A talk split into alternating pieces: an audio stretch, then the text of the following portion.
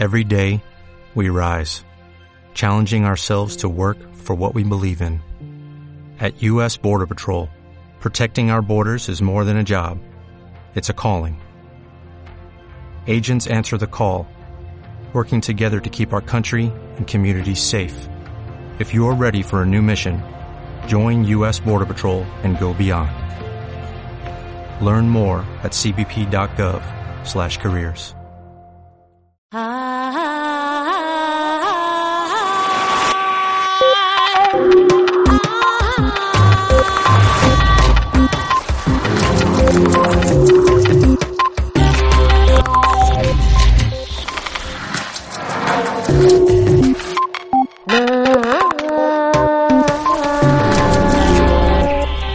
La relatividad general explica cómo el espacio y el tiempo emergen para constituir la columna vertebral de la naturaleza.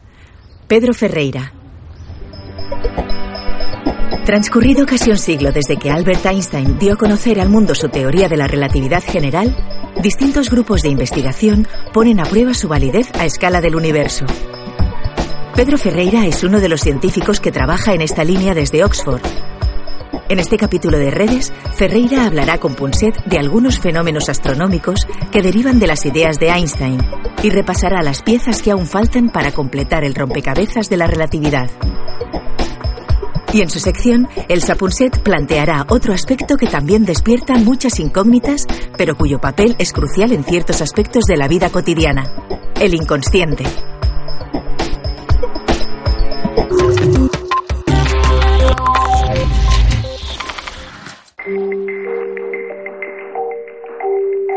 Hace un siglo, más o menos, el astrofísico de Cambridge, Arthur Eddington, espetó al resto de la comunidad científica que solo un par de personas en el mundo comprendían la teoría de la relatividad general de Einstein. Curiosamente, el mismo Eddington difundió en 1919 dicha teoría al mundo anglosajón y quizás gracias a él, hoy mucha más gente de la calle que aquellos dos está familiarizada en cierto modo con la teoría de Einstein. Y muchos científicos, no solo los dos que afirmaba Eddington, la comprenden a la perfección. Uno de esos es el astrofísico Pedro Ferreira, que lleva años explicando con éxito la teoría a sus alumnos de la Universidad de Oxford y que hoy en redes nos ayudará a entenderla un poco mejor. Pedro. Pedro, es cierto que incluso ahora no, no logro desentrañar el misterio y mira que lo he intentado muchas veces. Me refiero a, entender la teoría de la relatividad general. Sería maravilloso aprovechar la oportunidad de hablar contigo para entenderla un poco. Tal vez Tal vez estaría bien empezar comparando la idea que teníamos del universo, la que yo tenía de niño, de que era algo homogéneo, sin grandes interrupciones ni saltos, con lo que nos dijisteis más tarde, que no es nada uniforme, que la estructura del universo es muy abrupta y que unas cosas colisionan con otras. Oye, vamos a ver. ¿Sabemos ahora cuál es de verdad la estructura del universo? Bueno, nuestra noción del universo ha cambiado enormemente en los últimos 30 o 40 años. Tienes toda la razón. Tras muchos años, la teoría de la relatividad general de Einstein nos permitió algo importantísimo, predecir y confirmar que el universo consiste en un espacio-tiempo que se expande uniformemente, un espacio-tiempo que está en eterna expansión y que es increíblemente uniforme increíblemente homogéneo si empleamos el término técnico. Sin embargo, basta con mirar al cielo para observar galaxias y cúmulos de galaxias, lugares con mucha luz y regiones con muy poca. Es una estructura muy compleja. A principios de la década de los 60 e incluso antes, se empezó a pensar que tenía que existir una relación entre ambas cosas, entre la imagen uniforme del universo y la imagen de complejidad estructural. Creo que uno de los principales hitos de los últimos 30 o 40 años ha sido explicar dicha estructura. Ahora comprendemos lo que denominamos estructura a gran escala del universo, su complejidad. Las colisiones que mencionabas, mucho mejor y con muchísima más precisión que antes. Los cuerpos celestes, como los planetas, provocan un cambio en el espacio-tiempo cuya forma cambia. Y no hay manera de explicar lo que ocurre a no ser que intentemos entender lo que dijo Einstein. En cierta manera sí. De todos modos, creo que debemos ser justos con Newton. La ley de la gravedad de Newton fue, y sigue siendo, tremendamente útil para explicar muchas cosas. Por ejemplo, explica casi todo lo que sucede en el sistema solar. También podemos describir bastante bien el movimiento y rotación de las galaxias con la ley de la gravitación de Newton. Pero si aspiramos a tener una visión más amplia, si queremos ver de dónde viene todo y cómo se relacionan las cosas entre sí, es imposible ignorar que vivimos en un universo inmenso en el que todo está conectado. Y la teoría de la gravedad de Newton no podía explicar la evolución del universo ni su conexión, como decías, con las galaxias y el comportamiento de los objetos.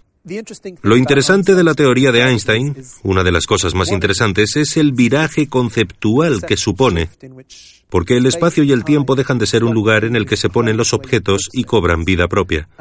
Como decías, cuando tenemos un planeta en el espacio y el tiempo, el espacio y el tiempo responden, se deforman y se ajustan. Increíble. Y viceversa, el movimiento de los planetas en el espacio y el tiempo nota el ajuste del espacio-tiempo. Es una forma muy elegante y bastante extraña de concebir el mundo o el universo, pero es el legado de Einstein y misterioso. Sí, sí, sí.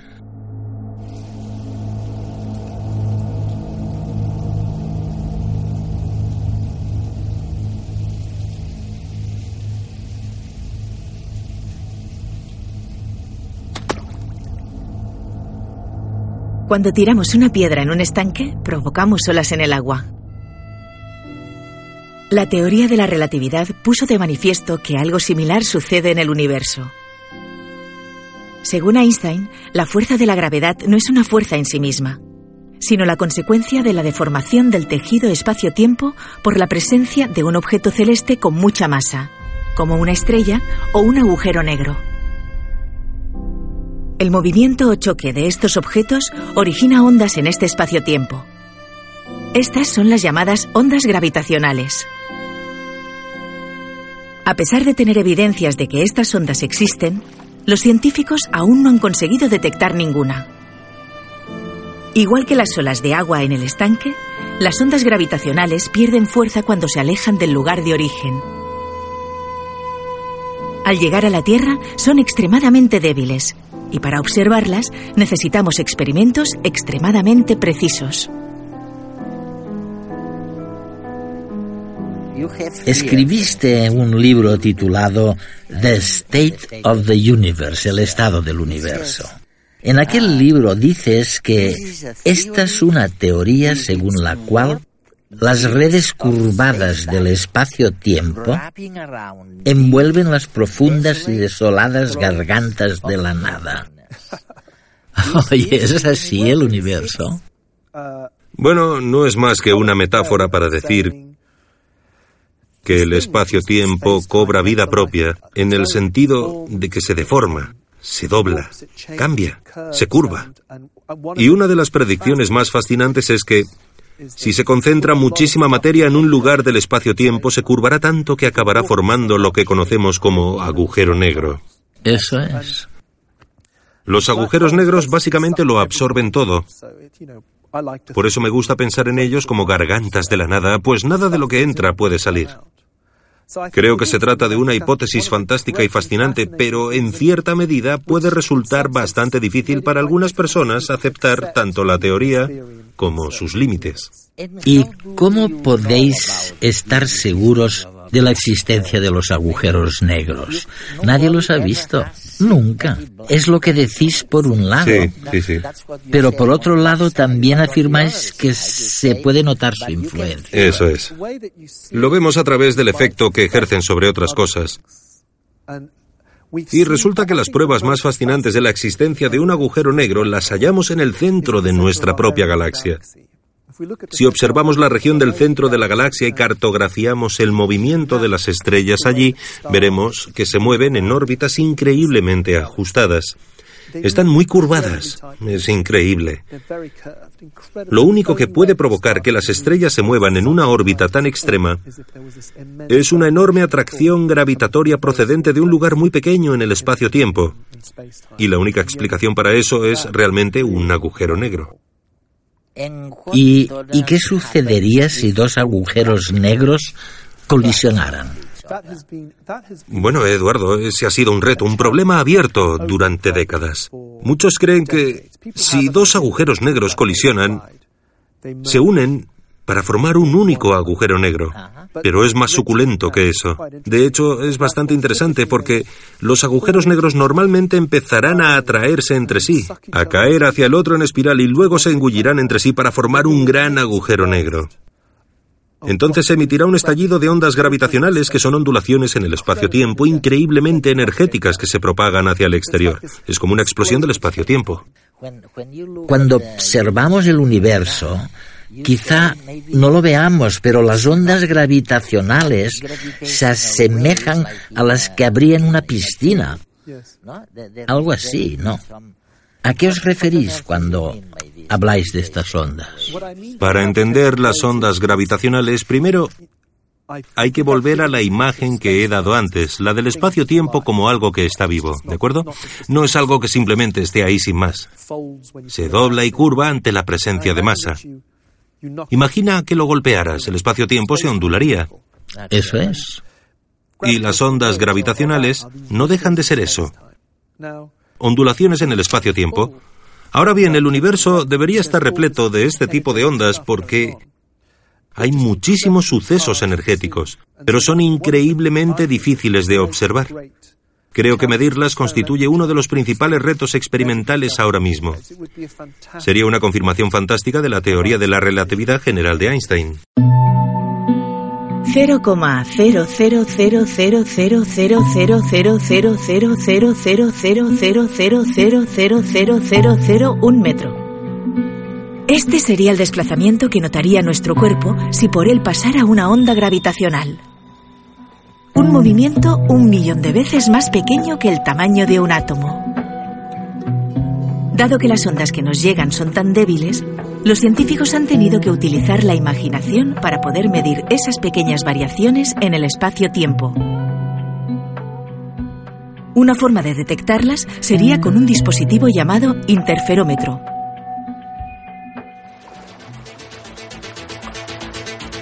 Supongamos que tenemos dos barcos exactamente iguales en medio del mar.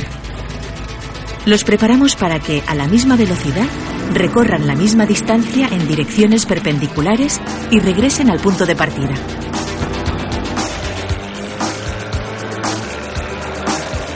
En una situación de calma chicha, sin olas, estos barcos llegarán exactamente en el mismo instante. Sin embargo, si a lo largo de su camino pasa una ola, esta modificará el trayecto de los barcos siendo ligeramente distinta la distancia que recorre cada uno. Como consecuencia, no llegarán juntos al punto de salida. El interferómetro para detectar ondas gravitacionales parte de una idea similar. Pero en lugar de barcos, utiliza haces de luz láser, que nos permiten ser mucho más precisos. Con su uso podemos detectar diferencias de tiempo mucho más pequeñas. Medir una de estas ondas gravitacionales es una de las piezas que nos falta para completar la teoría de la relatividad general. Conseguirlo supondría superar uno de los grandes retos de la cosmología moderna. ¿Crees, eh, ¿crees que estamos dejando atrás nuestras ideas del universo? Es decir, ¿crees que cuando se habla de nuevas teorías como la teoría de cuerdas y otras, cuando se habla de nuevas maneras de entender el universo, ¿apuntamos al futuro o apuntamos más bien a la nada? Hay que tener en cuenta el poder de los pensamientos en la física moderna. Las ideas visionarias, que a menudo son bastante descabelladas, bastante peregrinas, son las que nos hacen avanzar. Como cuando hablabas del comentario de Eddington sobre la teoría de Einstein. En fin, em, piensa, piensa que la teoría de Einstein en su momento resultaba totalmente estrafalaria. Einstein tuvo que aprender una nueva forma de matemáticas, aprender de modo autodidacta y formular la nueva teoría de un modo que nadie acababa de entender en la época. Ahora, en cambio, sí la entendemos, aunque a algunos les asusta, sigue existiendo ese miedo. Los que no conocen la teoría tienen miedo a tener que aprender las matemáticas. Sin embargo, yo la enseño en Oxford y creo que a mis alumnos les encanta la relatividad general. Es genial aprenderla. Pese a todo, en su momento parecía descabellada. Mencionabas la teoría de cuerdas, que es, en mi opinión, muy difícil de entender si no la conoces bien. Pero me parece un campo fabuloso, porque en él trabaja gente inteligentísima e interesante. Incluso si la teoría no es cierta, de ella saldrán cosas interesantes. Por tanto, estoy convencido de que hay que tener amplitud de miras, que debemos plantearnos temas distintos, proseguir con todos ellos y ver a dónde nos llevan. Llevamos unos 100 años poniendo a prueba la relatividad general de Einstein sus hipótesis, sus predicciones y otros fenómenos que de ellas se derivan. Por el momento parece que estas cuestiones se van cumpliendo, aunque como siempre cada respuesta que constatamos desata nuevas preguntas. Cada vez diseñamos experimentos más ambiciosos, más caros y más increíblemente sofisticados como el colisionador de hadrones de Ginebra o el interferómetro que hemos conocido en este capítulo. Y pese a nuestros esfuerzos, las nuevas preguntas siguen surgiendo. Pero eso es bueno. Nos da alas para innovar, para progresar y generar nuevo conocimiento. No me digan que no es fantástico.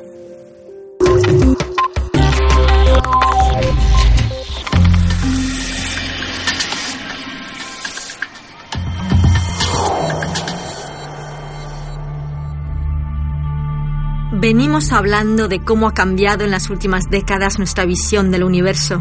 Hemos pasado de una visión homogénea y algo estática a un cosmos complejo y cambiante, lleno de fuerzas oscuras y misteriosas. Algo así pasa con nuestra mente, que tiene una parte consciente desde la que creemos razonar y tomar todas nuestras decisiones, y una parte mucho más amplia e inconsciente,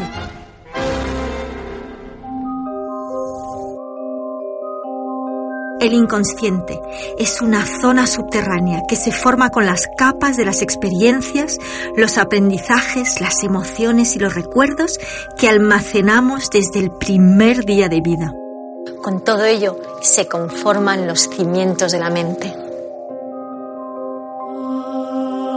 Freud tejió sus teorías sobre el inconsciente en base a una mezcla de brillantes intuiciones y también de prejuicios y errores heredados de su época.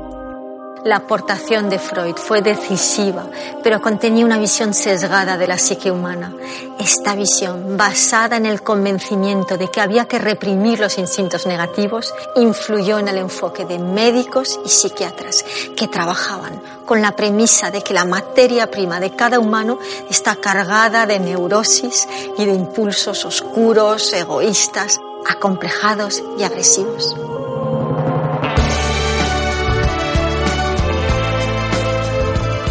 Para Carl Jung, el discípulo de Freud, el inconsciente tiene una parte mucho más luminosa. Ya no contiene solo elementos personales, sino también culturales y colectivos que nos unen a todos. Es el inconsciente colectivo que refleja una mente mucho más creativa, rica y sugerente. La ruptura de Jung con Freud enriqueció enormemente nuestra visión del inconsciente. Hoy en día seguimos avanzando. Desde los años 70 sabemos, gracias en parte a los estudios de Benjamin Libet, que los procesos eléctricos inconscientes preceden en hasta 6 segundos nuestras decisiones conscientes y que solo podemos hablar de libre albedrío en la medida en la que nuestra conciencia tiene la capacidad de bloquear o de vetar un acto iniciado por el cerebro.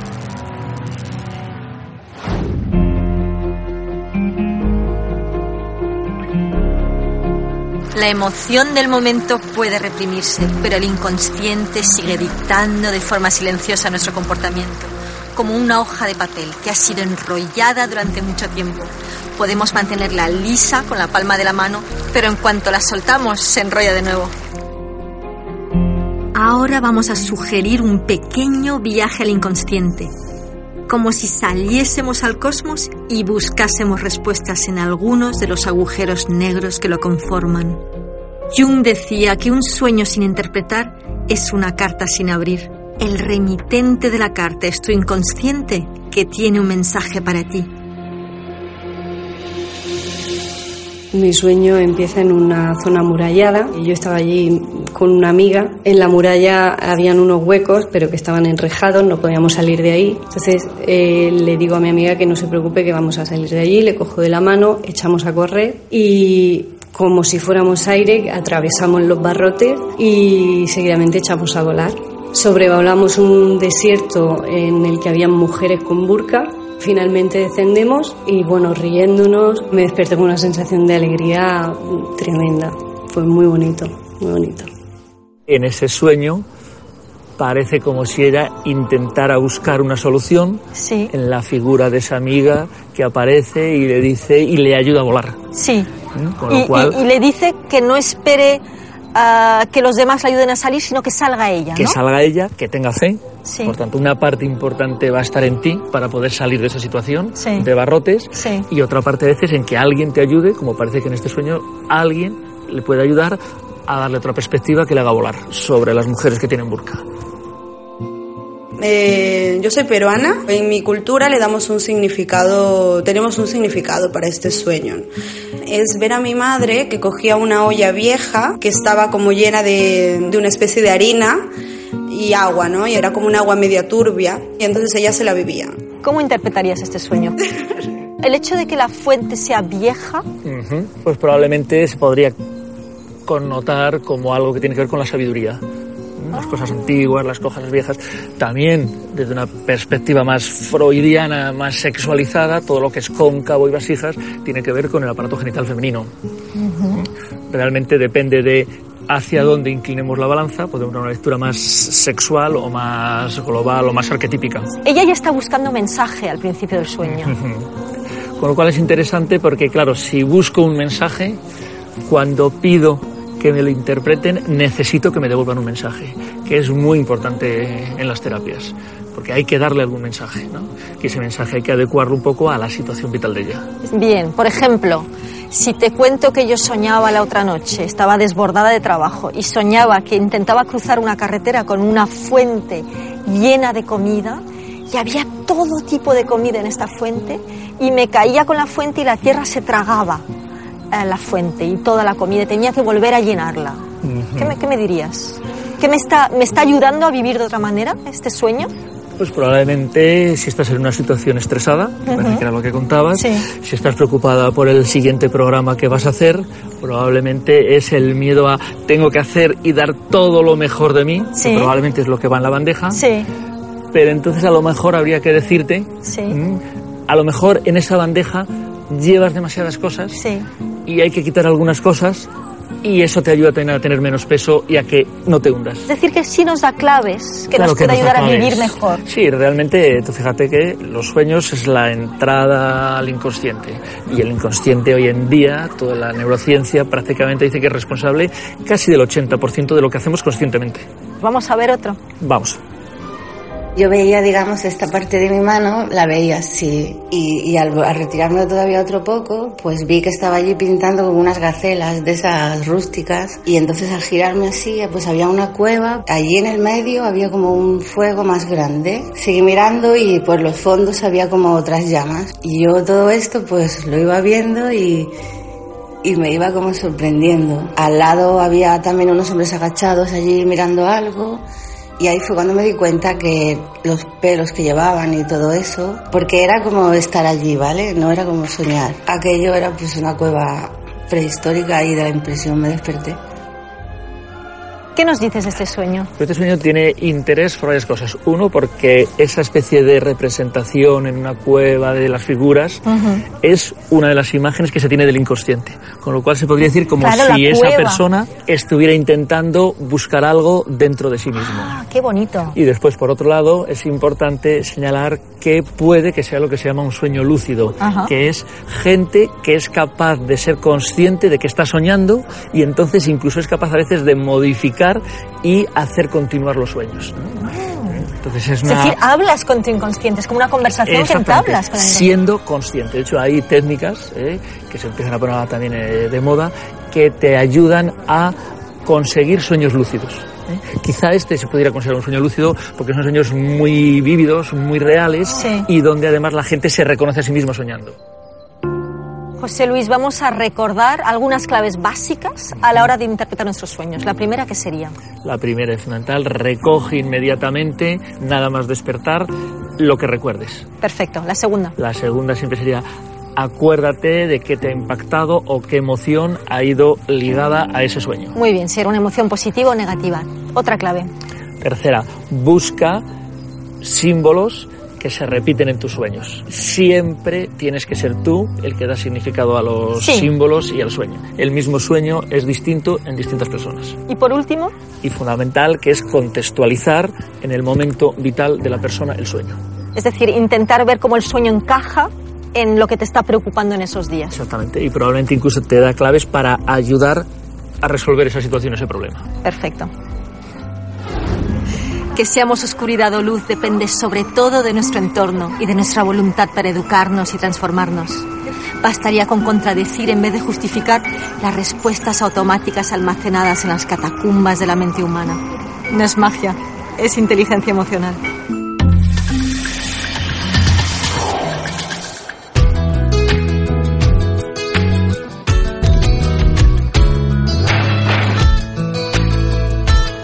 Me gustaría saber por qué los árboles son tan altos.